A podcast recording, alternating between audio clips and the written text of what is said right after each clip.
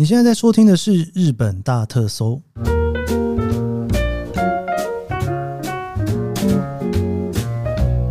欢迎收听《日本大特搜》，我是 Kiss 研究生。今天是二零二三年令和五年的五月八号，星期一，总算是过完了一个黄金周非常长的一个日子。哇，这个黄金周啊，从星期三四五六日这五天呐、啊。我自己应该是跑出去蛮多天的哈。其实你知道我黄金周都在干嘛？其实，在处理一个呢日本大特搜所让自己造成的，这算什么职业伤害吗？就是呢，每次呢，我只要访问一个来宾哈，就有人来我的日本大特搜去聊一些关于日本的东西。如果那件事情我没有做过，或者是没有试过的话，我就会觉得很好奇，就很想要去试试看。就是这一阵子呢，大头来跟我聊了 Fuji Rock，然后我就买了 Fuji Rock 的票哦，而且还登记了露营的位置。然后阿抛呢来我的节目聊露营，结果你知道这两件事情就连在一起了哈。就是我必须要在去 Fuji Rock 之前呢，要去处理露营的用具。于是这个坑真的是有够大，我就不小心开始跨进了这一个露营的坑。那这一周的黄金周应该算是蛮重要的一个打折季了哦。以一个露营的日子来说，应该算是说冬天结束，春天大家一开始露营的日子，所以几乎啊所有这种 outdoor 的店通通都在打折哦。所以我就开始认真的研究这件事情。哇，不研究还好，一研究下去，这个坑真的实在是太可怕了。可能之后你们就会看到我在 IG 上面 po 那个帐篷的照片哦。简单的跟大家分享一个心得，因为我以前从来没有研究过这件事情。其实日本的这种打折季啊，像这种露营产品的打折季啊，真的是可以打到很低的折扣。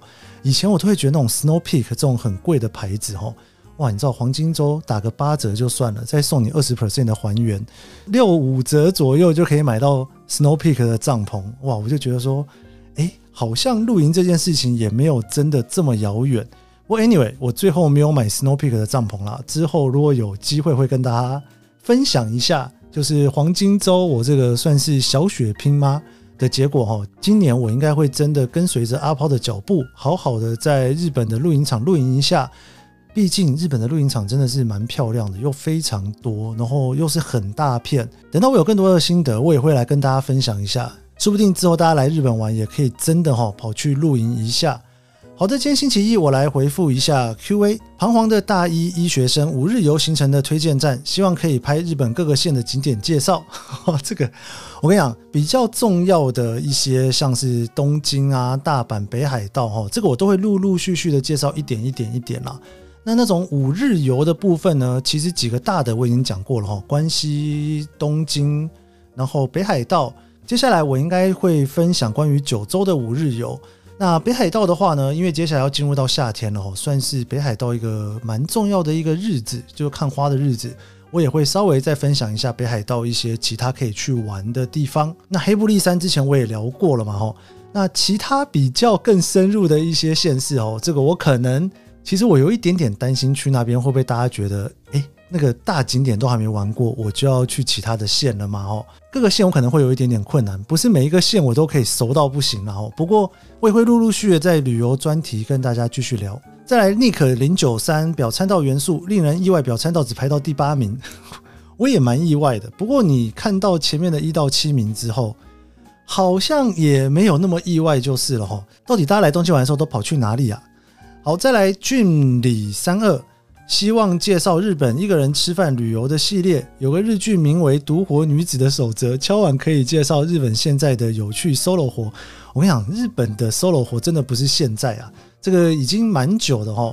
我之前在节目里面也有跟大家聊过，像是吉野家、松屋这样子的店，其实女生走进去都是有一点点小小的困难。当然，在疫情当中啊，炒红了露营嘛，我刚刚也跟大家聊了露营哦。露营里面有一个很重要的，就是所谓的 solo camp，就是一个人出去露营。这个是一个我非常 非常想体验的一件事情，因为一个人出去旅游对我来讲好像没有什么太困难的，但一个人去露营好像有一点点难度哦。这个应该会是我真的蛮想试试看的啦。这个我应该不会是某一集讲，但是我应该会陆陆续续有一些题目都会聊到这件事情。好的，再来阿鲁嘎冷冻食品好雷，第一次做便当想用冷冻食品偷懒，结果就买到吃起来好像坏掉的汉堡排。第二次也买到好难吃的炸鸡，希望研究生之后制作的那一集可以让我避雷。哇塞，哎、我跟你讲，冷冻食品这种雷不雷这件事情，其实这个有点见仁见智哈。我我先我先说一下，我觉得冷冻食品最容易不要踩到雷的东西叫做炒饭。我真的是蛮爱试那个冷冻食品的炒饭的。好好，这个我专辑来聊这件事情。好的，再来 J U J U S A N Q 在地日本通主持人口条好，内容精实，已经不知道东京还能怎么玩的我，希望能重新燃起对东京的热情。一定要一定要，就像我之前跟大家分享过的哦，如果说你到一个城市活久了就会觉得腻的话哦，那这没办法，你到哪里都会腻嘛哦。东京应该会是真的最难腻，数一数二难腻的一个地方啦。那能玩的地方非常多哈，这个我也会陆陆续续跟大家聊。那当然，旅游特辑我也会继续的哈，往全国发展，不会一直停在东京。再来调频鱼蛋，日更跟鬼一样，因为最近想尝试日本自由行，随便搜寻东京，点到研究生的 podcast，结果就一路把第一集到现在最新全听完了，真的有够好听，也让我更认识日本。虽然希望能天天听到有趣的日本相关内容，但太累，也不要勉强自己日更啦。然后喜悦讲一下你推荐日本伴手礼好吗？哇，感谢你，这个日更我会再努力一下，但的确也是有跟大家聊过了，这个我也会依照自己的状况去调整哦。不过目前一周五更应该还会再跟下去一阵子没有问题，我也不知道这一阵子是多久，搞不好只剩下两三个礼拜也不一定。然后日本的伴手礼。哇，日本的伴手礼能聊的还蛮多的。谢谢你的建议，我应该会找一集来特别聊日本的伴手礼。今天我想要跟大家来聊一个日本的房子的事情哦，因为东京啊，其实房子真的是蛮小的啦。哦，一般来讲哦，通常在日本一个人居住的一个大小或者是一个家庭哦，普遍应该都会比台湾稍微小一点点。我真的是对日本的不动产非常着迷啦，就是 日本有那个不动产的那个 app，我都是拿来当 IG 在刷的哈，每天都在看哈，那个东京哪里有什么新的房子出来卖，我就来看一下哈。现在已经这个兴趣呢，从疫情当中开始到现在，我大概有做成资料库的话，有两三千间拿出来卖的房子哦，从我脑中里面读过的，那应该搞不好上万间了也不一定。我自己不是从事房地产的，但就是很喜欢看，觉得非常有趣。从看他们的房子怎么去设计室内装潢，几房几厅哈，然后用了什么样子的规格的东西，我就会更去想象说，对他们是怎么过生活的。不知道大家在家里面待在自己的房间多，还是待在客厅多？日本其实啊，在最近这十几二十年来啊，越来越重视房子里面所谓的私人的空间哈。那其中呢，有一个非常特别的名词叫做 Nook 哦。那 Nook 这个词在台湾比较少见了哦。它是一个从英文来的一个词汇，我们今天就来跟大家来聊一下 Nook 是什么哈？日本人到底喜欢待在客厅还是待在自己的房间呢？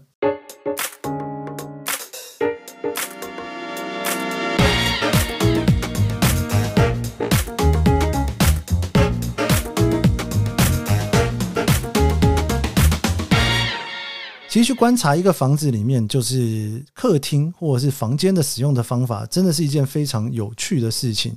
我讲一个我之前在看日本的房子的时候，观察到一个有趣的现象哦。以前啊，像我在日本住的时候，都会住在所谓的就是一个房间哈，或者一个房间一个厨房。不过呢，现在其实越来越多，大家在住房子的时候会去比较注重 ELDK。ELDK 的意思的那个 E 啊，就是一个房间，然后 L 呢就是 living room 哈，就是。客厅，那 D 的话呢是 dining room 是餐厅，K 的话是 kitchen 是厨房哦。那日本人通常都会用这种方式去区分房子。比方说，你如果说 EDK，那就是没有 living 哦，没有客厅的那一个房子哦。那当然啊，大家如果去看过日本的房子的话，你应该会觉得蛮有趣的。通常那个所谓的客厅啊，living room 啊，都会是在房子的最里面哦，靠窗可以看到阳光的地方。这个有时候我都在想说，会不会是一个语言的关系？因为像在美国，living room 其实是一个生活的空间，所以你对于这个空间的想象呢，就是跟家人在一起的。但在中文里面，我们会讲客厅，客厅的想象就不是跟家人在一起了，对不对？客厅的想象是跟客人在一起，客人来的时候会去的地方哦。所以这个我不知道是不是因为这种语汇或是运用空间一开始的方法的不太一样。在台湾，通常你打开门很容易就会马上先进入到客厅的空间，但在日本不太一样哦。日本可能比较走美式吧，叫 living room 嘛，对不对？所以那个 living 的地方呢，通常会比较里面一点点。不过 anyway，这个不是我们今天要聊的事情哦。博报堂的生活总研啊，他做了一个长期的调查，生活定点哦。这其实这个调查我跟大家聊了非常多次。里面其中有一个问题相当的有趣，他是问说呢，在家里面啊，你会想要更丰富自己的房间呢，还是想要去更丰富跟家人一起度过的空间？哦，这个问题其实是一个非常有趣的事哈。跟家人度过的空间是哪里呢？大家应该可以想象，大概就是餐厅或者是客厅嘛。我继续讲之前，大家是不是可以稍微自己想一下，在家里面，你觉得自己的房间去让它变得越来越丰富、越来越舒服比较重要，还是客厅越来越舒服比较重要呢？那这份报告的显示呢，在一九九八年呢，有四十九点三 percent 的人呢，他们会认为啊，共用的空间哦，越舒服、越丰富越好。但是到了二零二二年的时候，已经一路降到了三十点三 percent，大概从一半降到三分之一。现在只有三分之一的人觉得说呢，我要让那种跟家人一起度过的那个空间越舒服哦，越丰富越好。那我在读日经的这篇文章呢，写这个研究报告的这些研究员啊，他自己是有小孩的嘛，所以他就觉得说，怎么会是这样子呢？有没有可能是因为？如果有小孩的情况之下，跟没有小孩的情况之下会是不一样的呢？因为他就讲说，如果有小孩的话，应该会希望客厅舒服一点才是吧？哦，所以他就针对这个调查呢，又去捞了更深的数据。他把有小孩的家庭跟没有小孩的家庭把它给分出来，结果的确是哈，有小孩的家庭里面呢，比较高的比例，他们会希望共用的空间能够越舒服越好。那没有小孩的家庭呢，就会比较更倾向要把私人的空间能够去更丰富，弄得更舒服。但不管有没有小孩，基本上这一个数字都是一路减少的哈。有小孩的家庭里面呢，有五十三点六 percent 哦，在二零零二年呐，就是二十年前的时候，他们会认为说，希望能够让共用的空间越充实越好。但是到了二零二二年的时候，已经下降到三十八点九 percent 哦。那没有小孩的家庭里面呢，在二十年前是三十点五 percent，那二十年后的二零二二年是十九点二 percent，其实都是一路在下降的状况。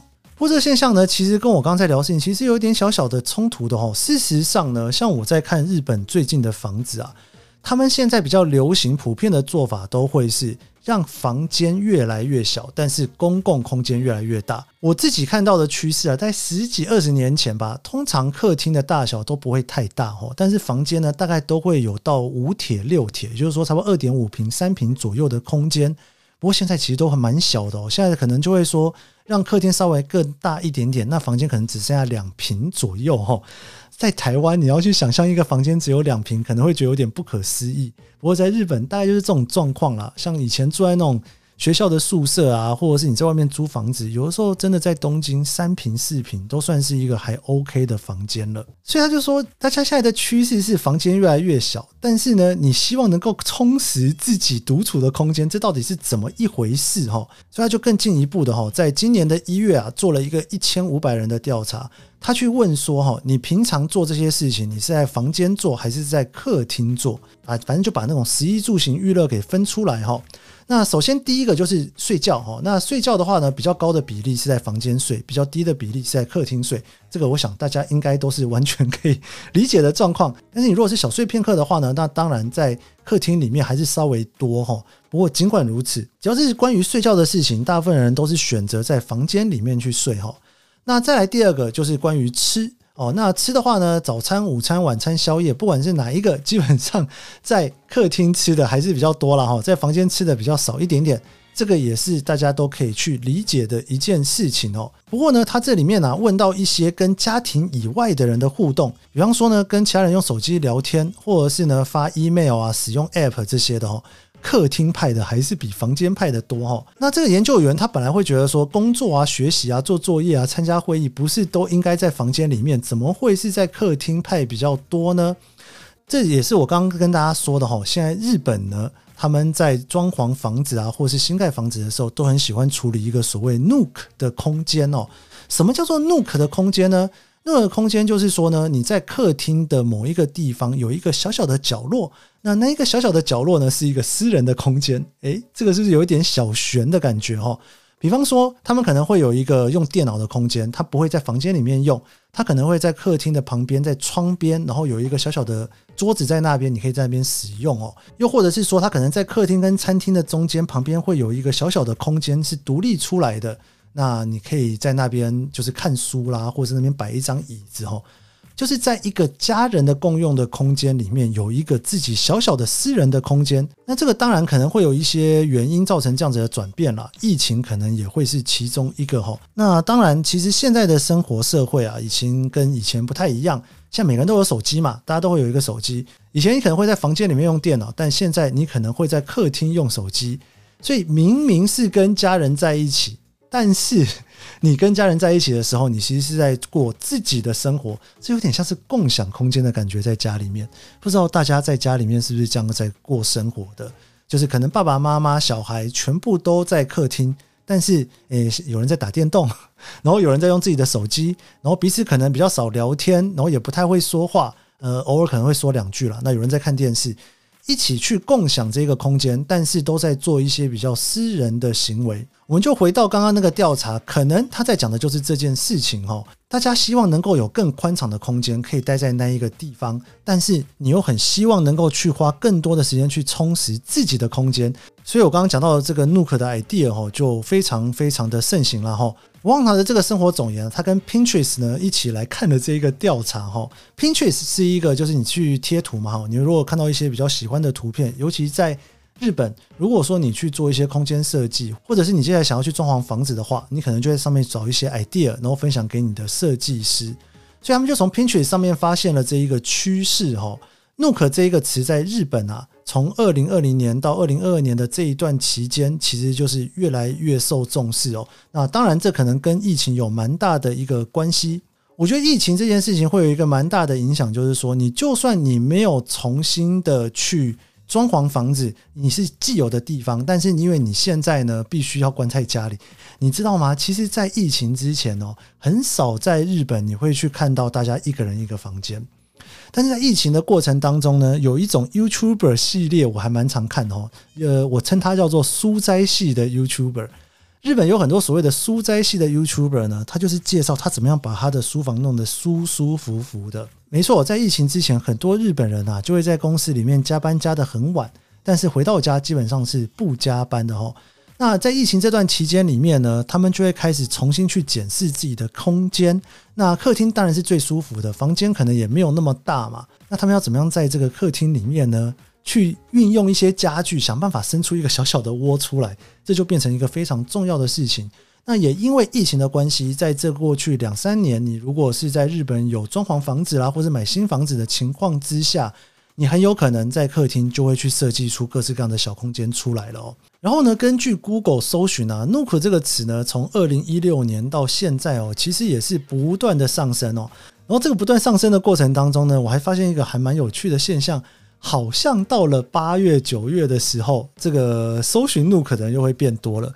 我在想，应该是因为可能有一些小朋友待在家里面，你知道寒暑假嘛，家里面的人比较多，白天待在家里的时间也比较长，所以在这种大型的空间里面，有一个小小的自己的空间，又仿佛又变得更重要了一点点哦。以我自己来讲哦，我其实房间就是工作的地方啦，就是我会希望能够舒服。但是比较多的时间，我也会喜欢待在客厅里面哦。而且的的确确就是我现在在看的这份报告的那种感觉。我如果说在家里面哈，跟家人一起待在客厅的话，好像现在也就是各用各的手机哈。我不知道这算不算是一种心灵上面的自我空间呢？好像只要在手机里面使用网络，这本身就是一个活在自己的世界里面的一种代表吧。尤其是说现在的这种阿法世代哈，就是很小的那一个世代，现在可能十岁左右哈，国中国小生的这一个世代，他们或许真的就会觉得说，我手上有一个手机或者是电动玩具，然后我可以活在这世界里面，旁边的人到底在干嘛，好像也没这么重要。好的，不知道在台湾是不是大家也开始越来越希望在客厅里面有一个属于自己私人的空间呢？好的，我们这一集的日本大特搜就到这边。喜欢这集节目，别忘了帮我按下五星好评，还有追踪研究生脸书和 IG。我们明天见喽，拜拜。